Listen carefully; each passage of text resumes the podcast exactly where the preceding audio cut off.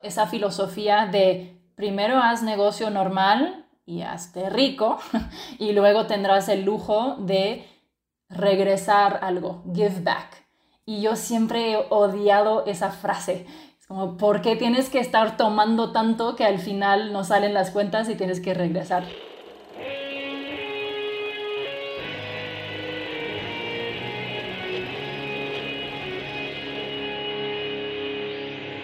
Bienvenidos a Volver al Futuro Podcast, donde platicamos con las mentes que nos impulsan a crear el nuevo paradigma de salud y bienestar, conducido por Víctor Sadia.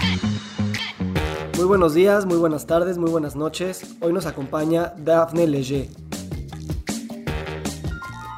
Daphne Leger estudió desarrollo internacional y tiene un MBA de Harvard Business School. Ha liderado equipos de innovación en empresas como Sala 1 y Cinépolis y es fundadora de Atrevidea, una consultoría de innovación. Dafne es conferencista, profesora y coach para emprendedores globales.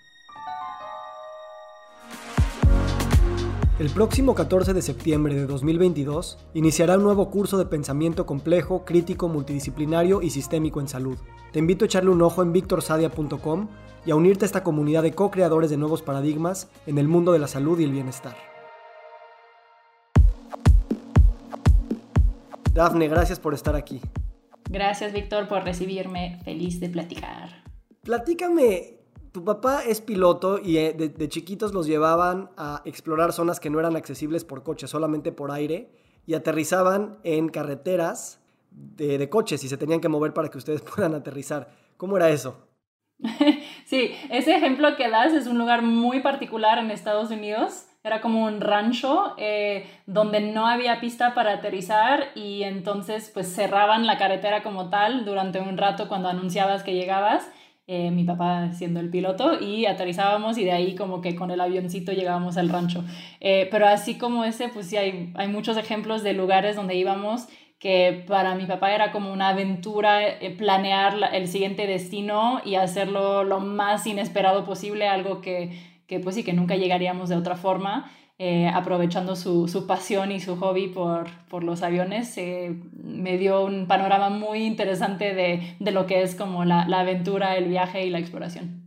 Y creo que eso de la aventura venía también ya en tus genes, ¿no? Tu papá creo es francés, tu mamá es de India, ¿Cómo se conocieron y, qué pasó ahí? sí, cómo llegué yo a esta historia. Em, mi mamá es de un pueblo muy chiquito en la India, se llama Pondicherry, que fue una, un territorio francés. Hay unos pocos en India que, que, eran franceses dentro de todo lo que era británico. Y entonces em, ella nació como ciudadana francesa, eh, es muy particular, pero en ese, en ese pueblo, pues sí, muchos que son 100% de la India nacen franceses o nacían franceses. Y entonces, eh, a los, después de la universidad, se fue a Francia, a París, y ahí se conocieron. Eh, y pues el resto es, es historia. ¿Cómo creciste tú? ¿Creciste en Francia y después en Estados Unidos, correcto? Sí, te respondería que crecí de forma muy particular porque nos mudamos mucho. Sí, soy, soy francesa por mi padre y también porque nací y crecí ahí, pero pues en mis primeros años en Francia ya desde ahí empezamos a mudarnos varias veces eh, a varias partes em, y a los siete años pues ya nos fuimos a Estados Unidos. Me acuerdo muy bien que no hablaba ni una palabra de inglés cuando llegamos eh, y decía a mis papás que la gente hablaba al revés y pues ya sabes cómo son los niños a esa edad, creo que a los tres meses ya hablaba perfectamente, ya estaba súper metida, integrada con mis amigos y, toda la cosa. Em, entonces estuvimos ahí unos años y luego nos fuimos a la India de mis 12 a mis 15 años un poco en parte para conocer y conectar con esa parte de, de nuestra cultura.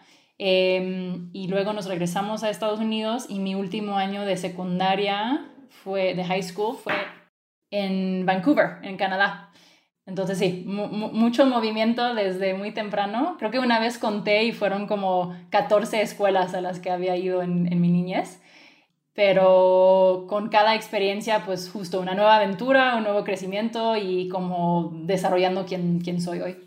Asumo que para una niña e, esta cantidad de movimiento al principio pareciera que así es como está hecha la vida, ¿no? Y tal vez te encontrabas a gente que era sedentaria y toda la vida en el mismo lugar. y para ti fue un primer shock de decir, no, pues yo pensé que todos siempre nos estábamos moviendo. ¿Qué tanto de esa sensación, eh, flexibilidad, ligereza de alguna manera, eh, crees que se ha mantenido a lo largo de tu vida adulta eh, gracias a esas experiencias de infancia? Sí es cierto que para mí el cambio, ¿sabes el dicho de la única constante es el cambio? Pues para mí fue como muy literal esa, esa realidad en mi niñez y mm, lo viví como, como algo positivo, aunque tengo que decir que era muy tímida de niña. Entonces sí ser la nueva a cada rato fue muy retador para mí. Siempre era un poquito doloroso, o sea, mucho nervio, mucha ansiedad pero siempre salía como del otro lado un poquito más fuerte, lo sentía así.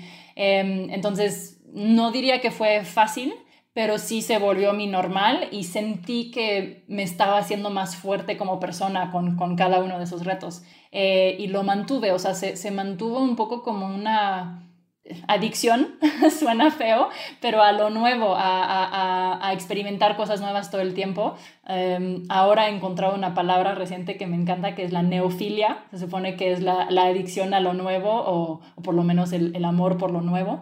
Y, y, sí es un hecho que estoy acostumbrada a ser estimulada por cosas nuevas eh, y retadoras, normalmente por ser nuevas, todo el tiempo.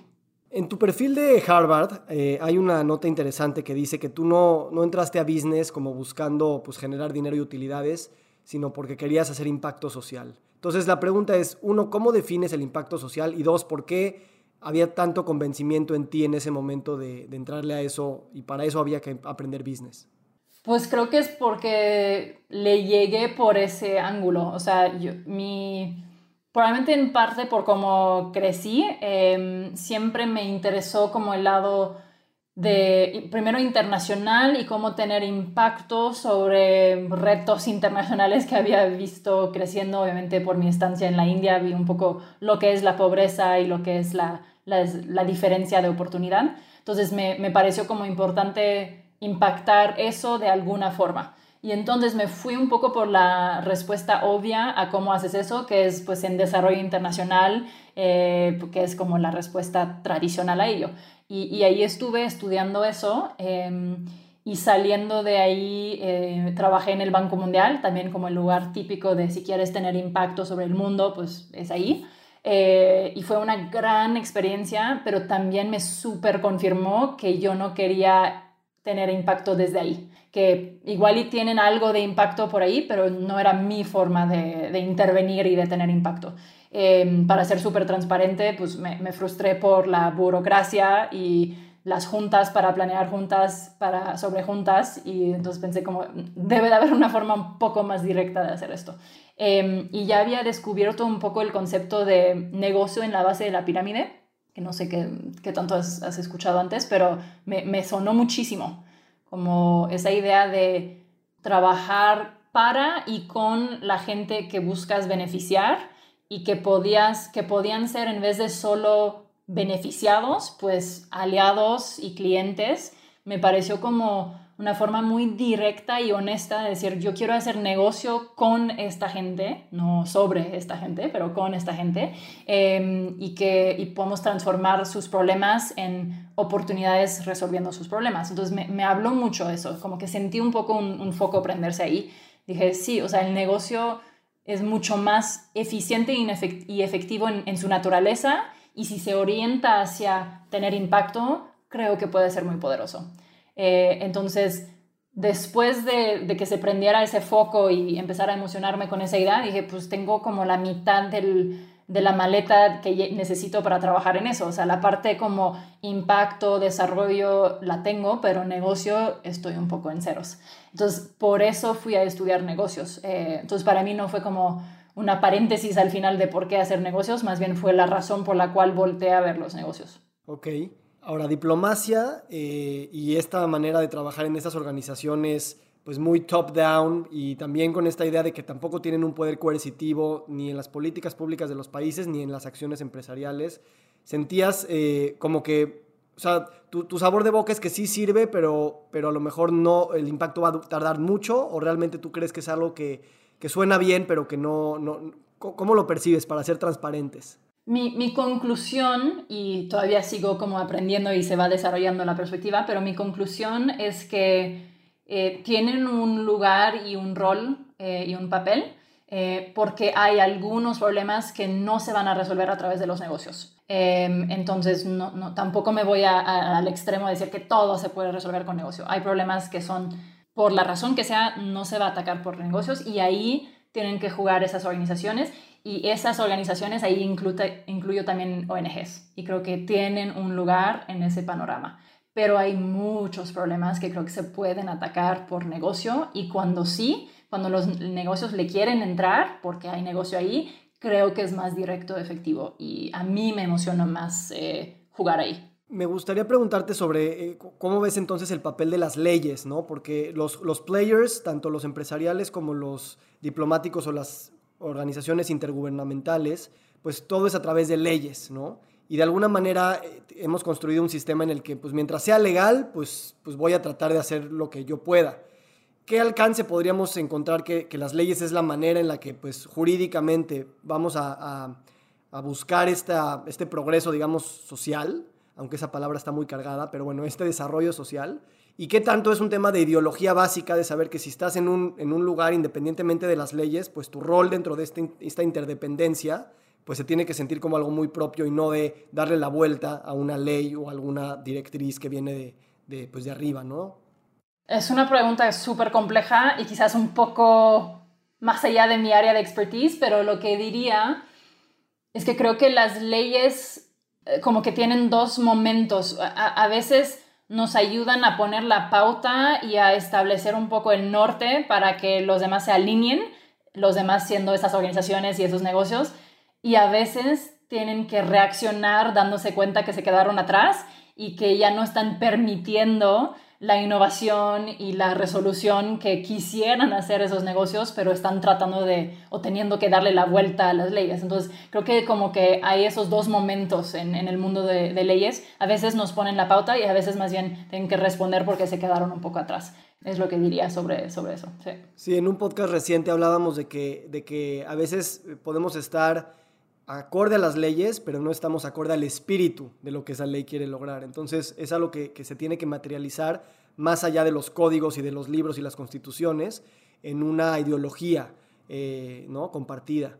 Ahora, para ir al mundo de los negocios, ¿cómo fue tu experiencia llegar a un MBA y de hablar de impacto social eh, cuando tradicionalmente pensarías que un MBA estás detrás de casos, spreadsheets este, y cosas más de proyecciones financieras y bueno, marketing y todo eso? Pero que el impacto social, que no sé cómo fue en Harvard, pero convencionalmente se siente como algo que primero haces el dinero y pues después con lo que sobra, pues ayudas a la gente. Sí, fue interesante. Eh, creo que llegué en un momento en el mundo de los MBAs en general y también en Harvard, donde más y más estaban empezando a, a, voltear a ver el impacto social y diciendo, tenemos que estar hablando de esto y haciendo esto. No es como un, una paréntesis dentro de todo lo que, lo que enseñamos y hacemos, ¿no? Entonces, me tocó un buen momento eh, donde no era tanto el bicho raro, aunque sí lo era, la verdad. O sea, dentro de una clase un 90% estaba viendo cómo hacer las cosas tradicionales de negocio y habíamos unos cuantos que decíamos, estamos aquí para, para otra cosa, ¿no? Eh, pero dicho eso, sí había ya clases y programas, iniciativas que impulsaban la, el impacto social. Entonces no me sentí completamente perdida y picando piedra de, de cero, más bien pude aprovechar eh, todo lo que estaba ahí, aunque éramos pocos volteando a ver eso, sí había. Pero dicho eso, sí sentí mucho esa filosofía de primero haz negocio normal y hazte rico y luego tendrás el lujo de regresar algo, give back. Y yo siempre he odiado esa frase. Es como, ¿por qué tienes que estar tomando tanto que al final no salen las cuentas y tienes que regresar? Eh, se me hizo triste por ese lado y también triste por el hecho de que en muchos casos, no en todos, significaba gente que se dedicaba a una carrera entera sin estar muy inspirado ni llenado por lo que estaba haciendo y al final había un pequeño destello de luz, pero al final sí voy a poder hacer algo bueno y dejar mi, mi huella. Eso se me hizo como, ¿por qué, ¿por qué con esa lógica y por qué como pequeño detalle al final de tu, de tu vida? Pareciera que el concepto de give back es como para los casos perdidos, como tu modelo de negocio no va a cambiar y ya llevas mucho tiempo así, bueno, al menos danos un premio de consolación, ¿no? Entonces, tú, tú dices muy claramente, uno, que las empresas tienen un papel clave para desempeñar en la solución de problemas sociales y que la clave es transformar esos problemas en oportunidades, ¿no? Y me gusta mucho porque dices que la idea de que existe un trade-off inevitable entre las ganancias y el impacto está mal, ¿no? Y creo que esa es la pregunta del millón. O sea, primero, cambiar esa creencia y dos, de realmente ver cómo puedes meterlos en la misma ecuación. ¿Cómo en tu experiencia teórica lo, lo concilias y en la práctica cómo lo empiezas a ver? Sí, totalmente de acuerdo y creo que aplica a nivel personal y empresarial, porque como te decía, siento que empieza a nivel personal diciéndote, pues quisiera hacer bien en este mundo, pero tengo que dar de comer a mi familia, así que ni modo, ¿no? Eso creo que está mal. Y vi a muchos compañeros que parecían estar en ese trade-off inevitable de, pues ni modo, al final veré cómo, cómo saldo la, la deuda, ¿no? Eh, entonces, yo, yo entré al mundo de negocios con esa perspectiva, entonces para mí no era una opción no hacerlo desde el principio, pero sí sentí que era importante que, que todos mis compañeros en el mundo de negocio vieran como podrías estarlo haciendo al mismo tiempo, podrían estar alineados, no tienen que estar peleados. Y para las empresas, como bien dijiste, pasa algo similar de, pues ni modo, tenemos que dar valor a, nuestros shareholders, eh, eso es lo primero, y luego pues por ahí trataremos de curar un poco el daño causado o algo así. Y creo que tenemos muchos ejemplos de empresas que lo consideran dentro de su ecuación de, sí, ingresos, eh, pero también impacto y, va de la mano. Eh, yo obviamente muy temprano en mi carrera buscaba empresas que lo tenían muy explícito, como que no, no, para que no se quedara en el olvido, pero creo que más y más veo a empresas, porque lo que yo buscaba era empresas sociales, así se, se llamaban, ¿no? Que es un concepto como que, y las demás que son, pero sí al principio decía como quiero que se identifiquen así para que estemos muy alineados en que el impacto está ahí como objetivo principal. Pero hoy en día Creo que hay muchas grandes empresas que están ya conscientes de que no puede ser un afterthought y no puede ser algo que viene como porque tienes que tener una cierta imagen, pero que tiene que estar como dentro de tu ecuación. Se ha, se ha visto con diferentes frameworks o paradigmas y, y, creo que tienen valor, pero cosas como el triple bottom line o, o, cosas así creo que ayudan a decir, pues hay, hay más cosas en esta ecuación, no, no hace falta simplificarla tanto.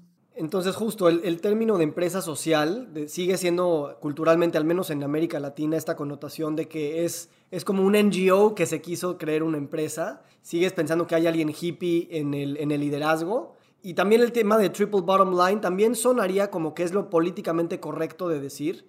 Pero ¿cómo lo has vivido tú? Porque eso es, eso es lo que a mí me quita el sueño, como, como comulgo con esta, con esta visión de que, claro, que están unificados el las ganancias económicas y, el impacto social y ambiental, pero mi manera de pensar, cultural, social, capitalísticamente, como consumidor, yo estudié economía, o sea, todo lo que he visto y, vivido, es como que si tú te vas al lado más de impacto, pues vas a arriesgar tus ganancias y te van a comer los tiburones que, se fueron pues, por, las, por las leyes del sistema. Entonces, ¿cómo lo concilias constantemente? Sé que no, no termina de caer en una nueva narrativa completamente lógica.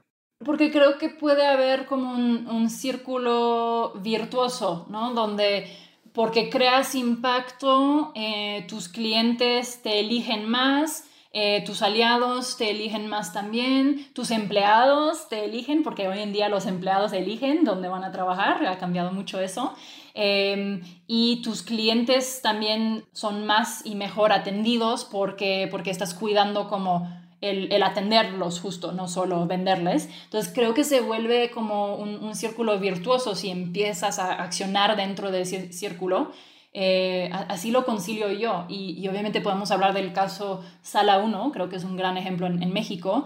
Yo entré allí porque vi un impacto social muy fuerte y un negocio muy interesante en pleno crecimiento. Entonces fue un, un círculo virtuoso bastante potente. Em, entonces, bueno, yo feliz de hablar más de ese caso porque creo que es, es, un gran ejemplo local que tenemos. Me encantaría que nos platiques, porque veo que hicieron miles de cirugías y 40% de ellas, al menos en unas estadísticas que tengo, eh, fueron gratis, ¿no? Además de que bajaron el costo de las, de las cirugías y tuvieron partners tanto académicos como, como farmacéuticos dentro de este, de este ecosistema y este círculo virtuoso. Platícanos. Sí, em, creo que lo voy a hacer en varias partes porque creo que vale la pena conocer de dónde viene la inspiración atrás de Sala 1, como muchas grandes ideas no parte de cero. Viene de un modelo que se llama Aravind en la India. Y Aravind em, es un eh, modelo de oftalmología eh, que empezó y dentro de, de varias cosas, ideas que tenía eh, al principio era quiero ser el Burger King de la oftalmología, lo cual es, suena terrible y feo y realmente es la cosa más bonita del mundo, porque lo que decía es que quiero que sea algo tan efectivo y eficiente que lo sacamos así como las hamburguesas que van saliendo de Burger King, está súper estandarizado, sabes que vas a tener la misma calidad cada vez y que no te va a costar un dineral eh, ese, ese, servicio de oftalmología, ¿no? Entonces de ahí parte y eso en aquel entonces era completamente ridículo eh, pensar que podría pasar y, y, es lo que hicieron. Y lo hicieron porque estaban buscando llegar a más gente y hacerlo más accesible. Entonces, parte de ahí, y es un gran ejemplo otra vez, aunque Aravind es mucho más del lado ONG, pero de cómo si buscas impacto puedes llegar a resultados de negocio, entre comillas, increíbles, ¿no? Entonces, por su, por su enfoque en impacto y en su caso escala, llegar a tanta gente de la base de la pirámide que necesitaba servicios de oftalmología, se volvieron ultra eficientes y cuestionaron cosas muy establecidas del modelo de oftalmología, que son eh, cómo haces la cirugía, los insumos que utilizas, el tiempo que toma, el proceso de recuperación, rompieron todo ese modelo y todas esas reglas diciendo, Sí, pero si queremos hacer muchas a modo Burger King, ¿qué hacemos? Entonces, ¿qué se puede? Y se puede cosas que antes eran completamente no permitidas, como poner a varios pacientes recuperando así en hilera, poner a varios pacientes que se operan en el mismo espacio, eh, que la recuperación sea Em, mucho eh, menos eh, larga y como involucrada, por decirlo así, que los insumos costaran una fracción de lo que costaban antes porque los empezaron a producir ellos, cosa que antes nadie hubiera hecho. Entonces, muy impresionante cómo presionaron todo el modelo para llegar a la escala que necesitaban por su enfoque en impacto social. ¿no? Eh, escala y, bajo costo va de la mano. Entonces, esa es como la inspiración de la cual parte Aravind y ha sido un enorme caso que ha revolucionado la oftalmología en el mundo. Y entonces Sala 1, viendo eso, dice, pues en, en México también tenemos un, reto de que la oftalmología no es al alcance y entonces tenemos mucha ceguera eh, que podría prevenirse, que no se previene solo por falta de acceso y por costos. Eh, entonces de ahí sale un poco la misión que yo diría que sí es bastante social, que es evitar la ceguera innecesaria en México, em, pero lo establecen como negocio desde el principio. Entonces, eh, pues de ahí crece una red de clínicas y, de, eh, y luego de centros quirúrgicos, negocio, eh, pero que van cuestionando y rompiendo algunas de esas mismas reglas que Aravind hizo en su momento aquí en México. Y obviamente se toparon con toda la misma resistencia que Aravind en su momento, años después, porque lo estaban haciendo aquí y así. Em, entonces, esa es como un poco la, la intro a Sala 1. Y sí, Sala 1 eh, tiene como el mismo enfoque en muy bajos costos, muy alta eficiencia para poder atender a más gente. Entonces, seas el paciente que sea, pues vas a pagar menos para una cirugía de oftalmología, por ejemplo, que en otros contextos, pero además de eso, como tienen el enfoque en el impacto social, pues también van a hacer, van a hacer cirugías que son gratis o casi gratis, eh, gracias a alianzas también con, eh, con jugadores públicos, con otras ONGs, etcétera pero entonces el alcance es mucho más grande gracias a, esa visión de queremos llegar a más gente, aunque no todos tengan el mismo margen, por decirlo así. Está súper potente y creo que, y como dices, este, ahí se, se, crea un círculo virtuoso que visto desde afuera pareciera que sigue eh, siendo el driver de los mismos incentivos, pero realmente son los mismos más otros. Y, y ahí es cuando entonces jugamos un juego diferente. Cuando queremos hacer dinero, pero también queremos otros objetivos, y no tratar de poner una pirámide de cuál es más importante, sino que es una red y todos son. Y creo que esa no es la manera en la que aprendemos a pensar, al, contrario, ¿no? Quieres hacer un negocio y te dicen, escoge un producto, escoge un servicio, escoge una necesidad, escoge un, un, un KPI y, y, por ahí vamos a empezar, ¿no? Entonces a mí me preocupa y, digo, tú y yo estamos de alguna manera trabajando en esto, tú nos asesoras en algunas de estas ideas. Me preocupa que, que, si, que si todo el ecosistema no entiende que, que así es como hay que verlo, pues ahora por el momento tienes una desventaja competitiva y tienes menos relevante, te ponen menos atención porque pues no estás entregando lo que el sistema espera de ti. Y sin embargo, no me queda duda de que es la única manera en la que podemos seguir avanzando y que a la larga va a ser lo que va, a prevalecer. Entonces también es un juego de jugar con la incertidumbre, jugar con la, con la paciencia eh, y, y con la montaña rusa de emociones. ¿Podrías pensar que los negocios que tú has asesorado que tienen esta visión tienen que vivir con esta montaña rusa de emociones, sabiendo que a lo mejor su supervivencia está en peligro cada día? Sí hay eso, eh, pero eso viene también, es la realidad del mundo startup y el mundo de emprendimiento en general, ¿no? Eh, lo, lo, estaba platicando el otro día con una emprendedora que estoy asesorando que me dice, estoy pensando si cierro, si ahí se acaba o no. Le dije, acuérdate que esto es normal, que es la conversación de todos los días casi, casi en un emprendimiento, porque estamos rompiendo paradigmas y reorganizando cosas y entonces la estamos jugando muy cerca siempre y son conversaciones muy naturales en, un, en una startup de cuántos meses nos quedan, para no decir días, ¿no? Eh, cosa que creo que las grandes empresas ni, jamás se han preguntado y ni se les cruza por la eh, cabeza, pero en, en mundo emprendimiento es una pregunta muy natural de qué tenemos que hacer para sobrevivir este mes y llegar al siguiente y construir algo, eh, pero siempre con, con, muy poquito margen de, de, error o más bien de, de, de desvío, por decirlo así. Y entonces, digo, filosóficamente creo que tiene mucho sentido el, el, traer la posibilidad de la muerte, el memento mori, de manera muy, muy seguida, ¿no? Por un lado es recordarnos que la vida es corta y que hay que arriesgarse, y también saber que si no te arriesgas, pues la vida se va a cortar porque pues ya todo lo indica así. Entonces, eh, creo que, es interesante esto, ¿no? De, la muerte de la persona, cómo conduce su vida, o la muerte de la empresa, o la muerte del planeta mismo, eh, y reintegrar esa conversación, yo creo, de una manera no tan medicalizada y tal vez hasta negadora, como si la muerte es todo lo que queremos luchar en contra y es el enemigo mayor, porque también es el mayor, el mayor amigo si lo queremos ver de esta manera. Entonces es curioso e irónico, pero las condiciones de nuestra destrucción son las que permiten nuestra regeneración. Está padrísimo la, la idea. Me hace pensar en, en, en, dos cosas. O sea, primero, del lado como cultural, es algo que me ha fascinado de México porque tiene una relación muy particular con la muerte, que te imaginarás que cuando vienes de afuera dices, pero ¿qué es esto? O sea, esto no lo he visto en ningún otro lado. Y obviamente me fascina, me encanta esa ese modo de celebrarla y de volver a acercarnos a ella cada año y a, decirnos que la pared se volvió más delgada, así lo veo como en ese momento especial, es muy poderoso y cuando lo cuento o lo comparto con mis seres queridos de otras culturas, que son varias, me ven como con cara de, pero ¿qué es esta cultura eh, alien? Porque es, tan raro para ellos y, creo que es muy bello, es muy sano esa, esa, ese elemento de la cultura mexicana. Y lo, y lo otro, la otra reflexión que tenía es que, o sea, la razón número una por la cual los emprendimientos y, y las pymes en general fallan es que se les acaba el dinero. Pero dicho de otra forma, se les acaba el tiempo. Como que mientras están buscándole y quizás desviándose y no poniendo atención, etc., ya, no, ya se les acaba el tiempo. Entonces creo que eh, regresa esa reflexión sobre el tiempo es limitado, qué hacemos con él eh, y hay que atrevernos porque es limitado para nosotros como personas y con, con los proyectos también. Sí me imagino yo las conversaciones que suceden entre el trabajador o la trabajadora con su esposo o su esposa, como diciendo, me quiero arriesgar y sé que esta traer comida a la mesa lo voy a tener que meter dentro de esta ecuación, ¿no?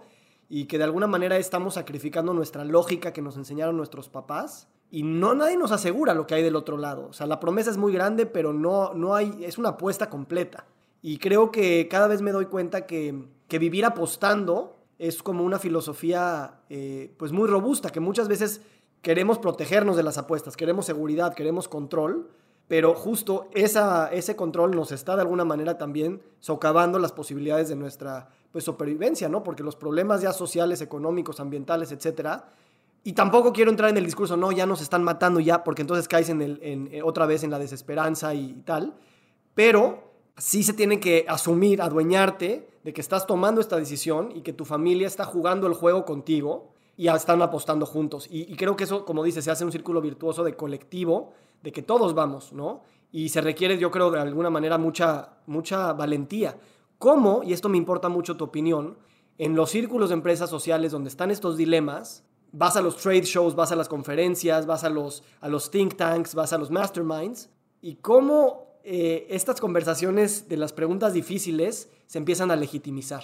Creo que en, en parte es haciéndolo como lo estamos haciendo ahora, como preguntas personales, ¿no? O sea, como de de introspección y de autorreflexión, porque es como tu camino personal, como ya sea em, empleado, como emprendedor, como colaborador, no importa, pero hay, una parte personal de como cuál es tu apetito para el riesgo y cuál es tu, cuánta importancia o peso le quieres dar a tu Em, tu legado, tu impacto, tu, tu, huella, todo eso. Entonces creo que hay como preguntas personales ahí y creo que se vale decir, no todos estamos en el mismo lugar ahí, ¿no? Hay como diferentes apetitos y puntos en el espectro y hay que saber dónde estás y también saber que hay momentos de vida, ¿no? Eh, no es lo mismo lo que estaré interesada, dispuesta y emocionada en hacer cuando tengo 20 años y es uno de mis primeros trabajos, versus cuando tengo 50, versus cuando tengo quizás hijos, etc. Entonces creo que eso es, es, como muy válido y probablemente es una reflexión muy entonces parecida para las empresas, ¿no? En qué momento nos encontramos, qué estamos dispuestos a apostar o a hacer y no siempre va, va a ser lo mismo. Me encanta lo que dices porque también tenemos que tener cuidado en no buscar este performance de que tú eres el más green o el más eh, eh, comprometido con tu sociedad, porque entonces estás cumpliendo un rol que crees que tienes que comprar, que además el mercado de alguna manera ya valora con todo lo del ESG, por ejemplo, y que tu evaluación sí depende mucho de qué tanto atiendes esos temas, pero al final de cuentas es un performance y ahí hay el riesgo de un, de un liderazgo este, bastante, no, no voy a decir hipócrita, pero bastante blando, porque no hay un convencimiento de donde sea que te quieras definir en el, en el espectro, ¿no? Yo voy a entrevistar prontamente a un emprendedor social que para mí es así eh, la encarnación de, de, pura alma, pura visión, puro being, ¿no? Y con él no me queda duda de que él, si no funcionan todas las fichas, prefiere, prefiere morir, ¿no? Pero sé que en el espectro hay muchas personas que apenas estamos aprendiendo estos temas y se vale eh, eh, el permitir estos, estos, estos caminos y es parte del cambio del paradigma sin una prisa, sin una, ¿cómo se dice?, señalización o cuando dices tú eres el culpable o tú eres el malo, que tanto eh, lamentablemente nos afecta en nuestra sociedad, ¿no? Sí, totalmente de acuerdo. Me, me hace pensar en lo que la conversación que tengo mucho con con diferentes eh, pares, aliados, eh, aprendedores, todos los perfiles, sobre mm, qué tipo de innovación queremos impulsar, ¿no? Y hay como la innovación incremental y la innovación disruptiva. Y todos sabemos que deberíamos de querer hacer disruptiva porque esa es la buena y la otra es como la, la patita. Y yo estoy muy en contra de eso. O sea, creo que muchas organizaciones quieren como por naturaleza enfocarse en la, en la incremental, es lo más natural para ellos, es lo que sí le van a apostar y apoyar y ir con todo. Y entonces me parece ridículo hacer el show de que están apostando la disruptiva cuando al final no le van a dar el apoyo económico, de liderazgo, de tiempo, de todo lo que tú quieras que requiere. Entonces, yo soy muy fan de la incremental porque creo que está mucho más al, al alcance de todos hacer en nuestra vida cotidiana y pues sí, de vez en cuando haremos un destelo de algo súper disruptivo, pero está bien empezar por el incremental y algunos se quedarán ahí y harán la mayoría de las cosas ahí. Yo creo que también se, se vale. Me gusta y me imagino que la innovación incremental este, algún día también te va a presentar más tangiblemente el, el, el leap que tú tendrías que dar para pues, algo más disruptivo y algo que puede poner en peligro tu existencia, pero que a lo mejor confías en saltar de una manera porque ya viviste todo y te conectaste con la causa y viste los resultados. Entonces a lo mejor no es tan descabellado pues un cambio de identidad completo y pues arriesgar, ¿no? Me llama la atención, Dafne, que, bueno, tú nos llevas asesorando en algunas semanas con todas estas ideas y de alguna manera no, yo no, no, te había escuchado con todas estas cosas, no te había investigado tan a fondo, más que tus credenciales básicas, para contratarte, porque así funciona el sistema. Y me, llama la atención que tus ideas siempre, eh, porque nos guías talleres de Design Thinking y, y Systems Thinking, cómo tus ideas las has mantenido al margen y te has enfocado mucho en la metodología, mucho en guiarnos y, sin juzgar lo que estamos diciendo y sin opinar y sin agregar. A mí eso me cuesta mucho trabajo. Yo cuando me piden asesoría termino dando una, cátedra y, no es tu caso. Y sé que podrías, podrías y me imagino vamos a, escucharte mucho más. Pero ¿por qué, ¿por qué te has mantenido con esa parcialidad y qué tanto confías en estas metodologías que has mostrado de que si las sigues pues conviene? Sí, es porque mi rol en esta colaboración que estamos teniendo, Víctor, es de facilitadora.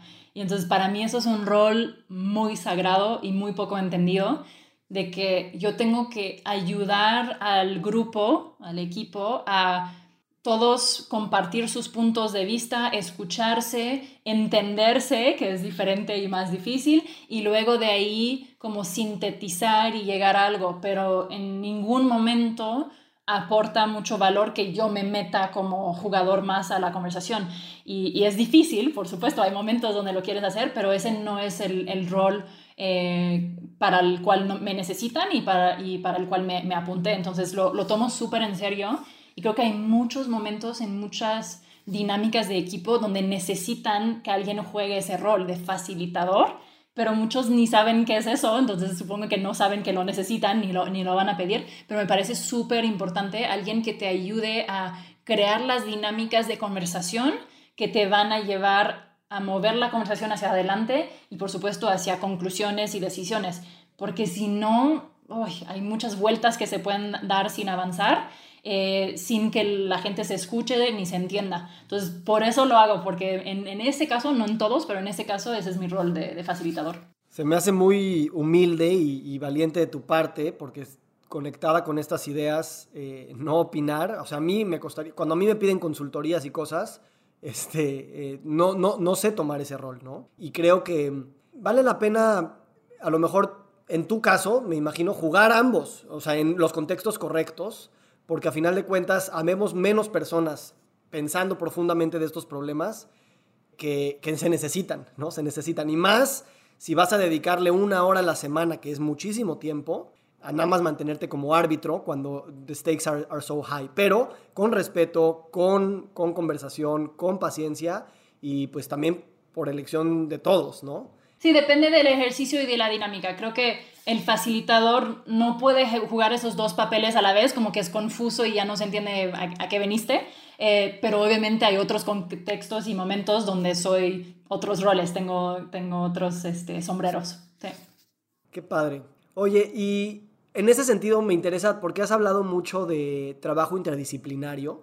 Yo me encanta esa palabra, todo lo que es multidisciplinario, transdisciplinario, interdisciplinario pandisciplinario me interesa, pero nuestra mente individual y colectiva no está cableada de alguna manera para permitir estas cosas. Entonces, me interesa esta pregunta en dos contextos. Uno, en el contexto general de cuando asesoras empresas y buscas que todos le entren de distintas áreas para, para opinar. Y dos, este podcast hablamos mucho del trabajo interdisciplinario entre profesionales de la salud, doctores, psicólogos, nutriólogos, coaches, eh, etcétera. ¿Cuáles son las condiciones que tú te has dado cuenta que nos permiten sacarle el mayor jugo a esta posibilidad?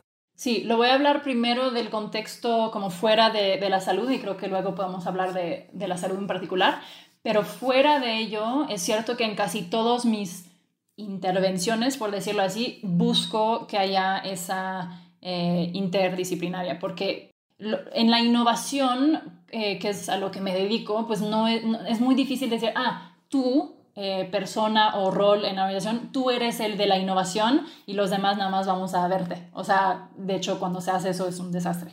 Entonces, siempre necesitamos que en algún momento se empiece a permear una cultura y una acción, no solo la cultura, de innovación en, todos. Entonces, por eso en estos procesos necesito que varios participen y se vuelve mucho más rico la innovación que, sale del otro lado cuando tuvo esas aportaciones de, todas esas, personas. Y eso me lleva al, segundo punto sobre la salud, creo que vamos a regresar al, al ejemplo Sala 1 porque es, es donde a mí me tocó la suerte de trabajar en salud hice un proyecto de experiencia del paciente como para mejorarla, justo. Eh, y entonces lo, que, lo primero que hice fue formar un equipo interdisciplinario que incluía eh, oftalmólogo, optometrista, asistente de clínica, gerentes de clínica y personal de calidad y proceso. Entonces, una variedad de personas que siempre trabajan juntos, entre comillas, pero como que no hablan el mismo idioma y, ¿sabes? O sea, tienen zonas diferentes donde hacen todo porque no se pueden mezclar. Entonces, este equipo diverso, pues trabajó a través de las fases del proceso de, innovación y de design thinking y lo hicimos todo juntos, ¿no? De escuchar eh, la voz del paciente, entender como cuáles eran los retos en su experiencia, luego en como crear soluciones para, para ellos, idear juntos con perspectivas muy diferentes, obviamente lo que va a traer a la mesa un oftalmólogo versus yo, pues nada que ver, ¿no? Y luego en prototipar y después al final en, implementar y vender las ideas internamente. Y fue absolutamente necesario que estuvieran todos esos roles, porque son los proveedores de salud en ese contexto de oftalmología, y si quitara a uno de esos jugadores, nos faltaría una perspectiva clave, primordial, para diseñar una solución como completa que entendiera pues todas las facetas. Entonces, fue absolutamente necesario y muy retador, porque como te digo, hablaban idiomas un poco diferentes y no estaban acostumbrados a, colaborar, pero también muy bonito lo que pasa cuando colaboras así. Entonces, eh, lo volví a aplicar luego del otro lado de la moneda, moneda cuando decidimos mejorar la experiencia del colaborador en, esta, en este contexto de salud. Eh, volvimos a armar ese tipo de equipo muy potente que se empezaran a, hablar y, compartir. Entonces, para mí es, es la clave del éxito en estos procesos. Ahorita se me ocurre que tal vez, yo no lo había pensado, pero tal vez el trabajo interdisciplinario sí requiere tal vez un facilitador externo, ¿no? Porque te imaginarías ponérnoslos en el mismo cuarto, pero precisamente es el problema, llevan en el cuarto mucho tiempo. Entonces, un jugador externo que ayude, no lo había pensado así, pero a lo mejor es lo que hace mucho sentido, ¿no? Sí, mira, eh, en ese caso estaba interna, entonces no lo pensé así, pero tienes toda la razón, era la facilitadora externa a estas dinámicas entre los diferentes jugadores de ese contexto de salud. Eh, y sí, sí creo que es importante porque hay, hay tantas dinámicas que conoces bien de jerarquía en el mundo de salud, o sea, si pones un oftalmólogo en ese contexto y los dejas, pues ellos me lo explicaron, somos divas, somos los reyes y yo, ok, todavía no entiendo bien qué significa, pero déjame ver la dinámica y lo vi luego, luego. Entonces tienes que romper todas esas dinámicas que ya existen para empezar a co-crear. Eh, entonces, sí, e, es cierto, se necesita una facilitación de esa colaboración. Y ahora lo pienso, o sea, si queremos meter a un doctor, a un psicólogo, un nutriólogo, un coach, tal vez un contador, tal vez alguien de marketing, en, en el mix para hacer un sistema, pues efectivamente, clínicamente hablando, y, monetariamente rentable, pues sí, tal vez necesitas a un, pues vamos a llamarlo un mediador facilitador que, que, rompa las, las, estructuras de manera constante y traduzca a lo mejor las palabras de uno a otro y mostrándoles, esto creo que es muy importante, mostrar que el, porque todos te, te, te, ruedan los ojos para arriba cuando los metes al mismo cuarto. Es como, ay, pero probarles rápidamente que este momento incómodo de darle tu tiempo, de escuchar a la persona que es tu subordinada o que alguien que no tiene nada que ver y no sabe de medicina, es muy productivo y muy efectivo en, lo rápido, porque si no se desesperan. ¿Es tu experiencia o hay que, hay que a fuerzas esperar? No, creo que los, los quick wins son, son importantes, pero también en mi experiencia en estos procesos, muy rápidamente la gente se engancha porque sienten que están como decía, co-creando eh, soluciones eh, y entonces ya es como, eh, esto que se está creando es mi bebé también y entonces esa es la razón por la cual se quedan y quieren ver qué pasa y qué sigue, porque le metieron de, de lo suyo y entonces se quedan a, si toma tiempo, pues toma tiempo, pero a ver cómo a, a dónde llega esto. De todos modos, lo bonito de estos procesos es que sí son rápidos.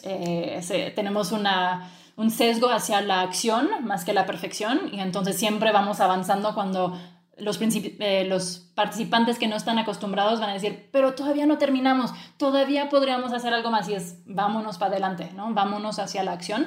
Entonces sí, normalmente se ven resultados, aunque sean los primeros, bastante rápido.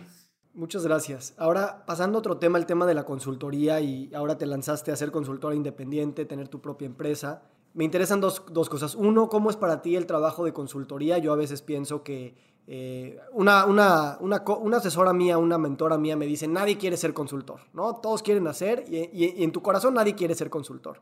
Debatible, pero, pero, pero cierto. Vamos a pensar en eh, qué opinas tú de eso. Y dos, eh, me encanta cuando dices yo soy consultora, pero también soy docente, también tengo mi propia empresa, este, y entonces yo me, identifico mucho contigo porque tengo muchos roles y más que contradictorios se complementan y me hacen ser mejor en, todos ellos, ¿no? Entonces, ¿cómo, ¿cómo ves lo uno de consultoría y lo dos de ser un consultor polivalente con otras actividades que fortalecen las demás, así como esta?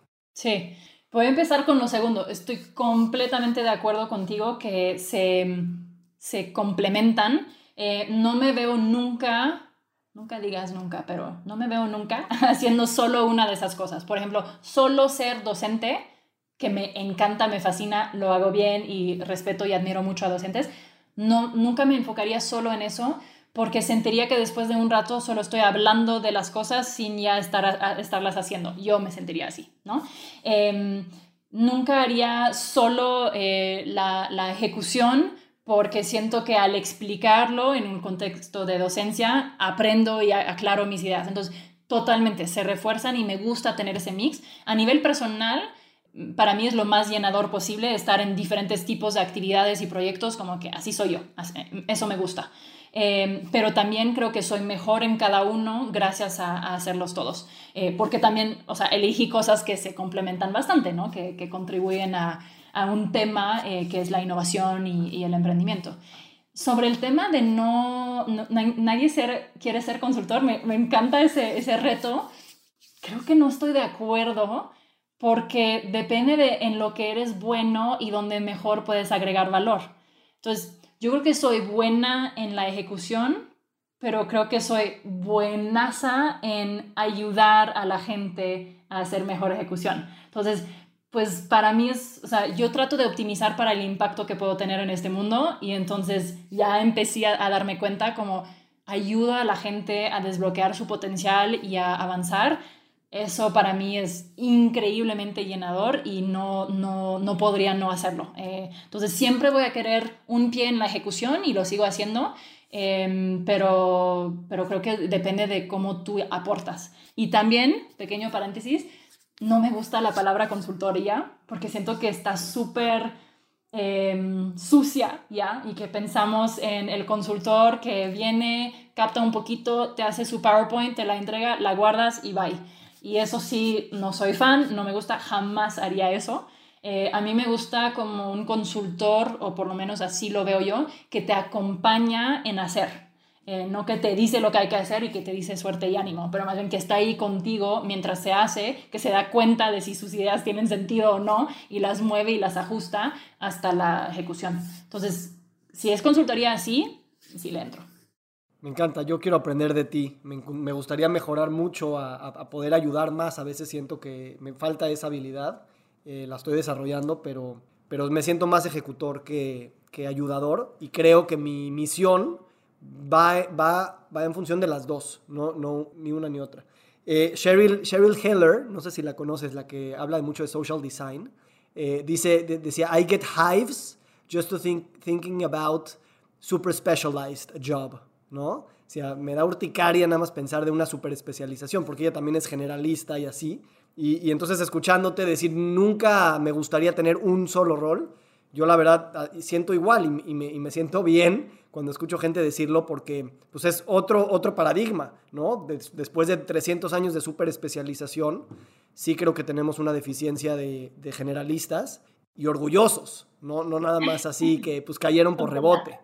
Sí, totalmente de acuerdo. Es, es una palabra que hasta hace muy poco se sonaba feo, como de, ay, entonces no, no encontraste en qué enfocarte, entonces por eso eres generalista, pero creo, como dices, que estamos encontrando que hay unos que aportamos más así, pudiendo hacer como esas conexiones, hilando cosas que los demás no, no están viendo porque estamos viendo varias cosas, ¿no?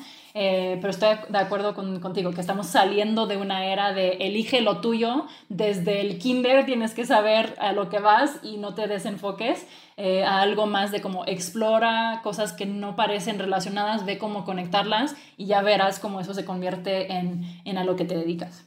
Ahora, vamos, vamos cerrando. Este, me gustaría platicar un poquito de tu experiencia en México. Eh, te he escuchado decir que en México las cosas eh, no se dicen de manera tan directa y eso ha sido un tema con, con alguien que viene de afuera. y también me gustaría entender cómo percibes que en México se percibe el tema de bienestar ¿no? De salud y bienestar, a diferencia de a lo mejor otras culturas con las que has interactuado. ¿Qué, entendemos bien y qué no entendemos bien, tú crees? Hmm, ok, esa es una pregunta súper fuerte. Ah, voy a tratar de responderla. A ver, la primera parte de la pregunta era sobre lo de decirse las cosas directamente, ¿no? Eso creo que ha sido mi más grande reto y el de muchos extranjeros que vienen de culturas parecidas a las que de donde vengo yo, escucho algo parecido, que nos perciben como demasiado directas em, y nosotros nos frustramos con la falta de, de, directes que hay del otro lado. Em, creo que en ese sentido, eh, no, no quiero evaluar culturas, pero sí siento que para mí ser más directo es más efectivo, es más eficiente y entonces trato de como em, pedir perdón y decir soy así, entonces nada más no lo tomes personal y, y aguántame, permíteme, pero creo que vas a ver que a la larga te, voy a caer bien por eso y resulta ser el caso. Normalmente la gente me dice como, no, pues contigo sabemos qué se está diciendo y entonces creo que se aprecia. Creo que en, en los eh, ámbitos más que todo laborales de México podríamos utilizar un poco más de eso, de decir las cosas como son en vez de darle tantas vueltas y esperar que la persona capta la tercera como variante de lo que estabas diciendo, ¿no? Eh, yo soy más de si hay algo, dilo y así se, se dijo y se puede trabajar. Y la segunda parte de la pregunta era... El bienestar a los ojos de esta cultura. Sí, eso es muy fuerte. Creo que como que le, picaste a las dos cosas que son muy duras para mí de la cultura mexicana, eh, dentro de todo lo que me fascina y adoro y me he tratado de integrar mucho en ella, pero siento que no hay una cultura de bienestar en México, eh, que hay una cultura de entregarte al trabajo, de entregar tu cuerpo, tu alma, tu ser, todo, que, que eso es lo que pide y requiere el trabajo. Y yo vengo de una cultura, es, es, chistoso, en algunas cosas no soy nada francesa y en eso soy muy francesa. Una cultura donde tu bienestar es sagrado y el trabajo no puede eh, dañar ese bienestar, no tiene derecho de hacerlo y como sabes hay muchas reglas para que no lo haga. Eh, y entonces para mí desde siempre que he trabajado ha sido como ni siquiera me hago la pregunta, sé que tengo que proteger mi bienestar primero y por ahí está el trabajo, pero nunca paso esa línea. La tengo súper bien como marcada y es, es sagrada para mí, entonces no es difícil, es como, pues no, no puedes, no se puede cruzar esa línea. Eh, y la veo cruzada y atropezada y destruida en México mucho. Veo a gente que está muy mal por el trabajo y que cree que es normal. Y eso me, me da mucha pena y me, me parece muy triste porque vemos culturas y, vamos a regresar a ese tema, economías, donde no es el caso y todo bien, todo marcha. Eh, se toman sus 30 y no sé cuántos días de vacaciones y el mundo ahí sigue girando y la economía sigue produciendo. Entonces, ¿por qué en México sentimos que tenemos que partirnos y romper nuestro, nuestro alma para el trabajo? Es algo que no me explico y que me parece muy injusto eh, y he visto las estadísticas que los mexicanos son de los que más trabajan, a pesar de tener la reputación de, de, que no. Y siempre lo digo cuando estoy como presentando y defendiendo a México, pero tampoco lo digo con orgullo porque me parece muy triste que, que, estemos así y creo que tiene que cambiar. No es sostenible. Esto me lleva a, a la última pregunta, que es ¿cómo, cómo manejas tu rutina? ¿no? Porque sé que estás con muchos proyectos, muchos clientes, eres muy disciplinada, muy trabajadora. ¿Cómo abres espacios para, para cuidar esa, esa parte sagrada de tu, de tu autocuidado, bienestar y de celebración de la vida? ¿Y qué insights podemos aprender para pasar del, del, sarcasmo que, que, decimos, sí, claro, es que ella tiene tal, o es que ella eh, tiene así? cómo lo usamos más como un tema de apropiarnos, de que pues de, de, donde se pueda lo voy, a, lo voy a poner en primer plano o al mismo nivel. Sí, y, y, tampoco quiero presentarlo como lo tengo perfecto. Yo, o sea, obvio, hay días y semanas donde digo, ¿qué me está pasando? Se me salió de control. Pero en general, eh, lo que me funciona es como una gestión del tiempo muy extrema. Estoy muy encima de cómo paso todo mi tiempo. Ahora, tiempo libre menos. Eso es como un bloque donde a jugar, pase lo que pase pero tiempo de trabajo está muy fríamente calculado en qué le dedico eh, tiempo, cuánto tiempo y bloqueo eh, todo mi tiempo de trabajo. Entonces cuando la gente ve mi agenda, como que tiene un momento de, Dios mío, ¿qué es eso? Pero no es que esté hoy trabajando más que los demás, solo que todo está planeado. Eh, entonces el tiempo de concentración mío, donde no es una junta, pues sí está en mi calendario, porque si no, no va a pasar. Entonces, pues sí, asusta un poco porque está llenísimo, no hay 15 minutos por ahí que no, pero porque todo está ahí, incluyendo mi break, está ahí en mi calendario, ¿sabes? Y así, pues no se me sale de control tanto porque estoy encima. Y lo uso tanto como planeación como también como para reflejar sobre lo que realmente pasó, porque no es lo mismo. Entonces, está el plan y cuando de repente una tarea o una junta se me sale de control y, y crece en tiempo, lo reflejo en mi calendario, porque ese tiempo de algún lado tiene que salir y, no va a salir de mi tiempo personal, o por lo menos no de forma continua, quizás ese día tantito, pero lo voy a reponer, o sea, así lo, lo pienso casi, casi. Entonces sí, como que mi calendario siempre refleja exactamente mi plan y luego exactamente mi realidad. Sé que suena súper intenso, pero me da una paz mental que no te puedes imaginar porque sé lo que va a pasar y sé lo que pasó y cuando llego al final del día, pues ocupé mi tiempo en exactamente lo que me propuse no, no de otra forma. Me encanta. Al principio me dio culpa de que nos hayamos extendido un poco del tiempo grabando. Lo voy a reflejar en el calendario. Exacto. Entonces, gracias.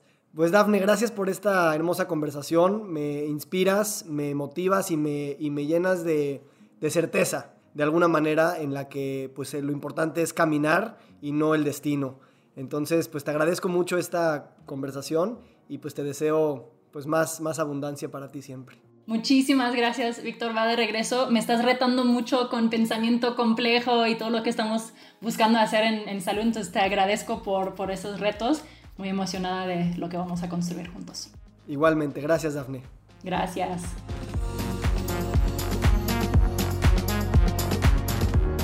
Estoy muy emocionado porque el 14 de septiembre del 2022 vamos a iniciar un nuevo curso de pensamiento complejo, crítico, multidisciplinario y sistémico en salud.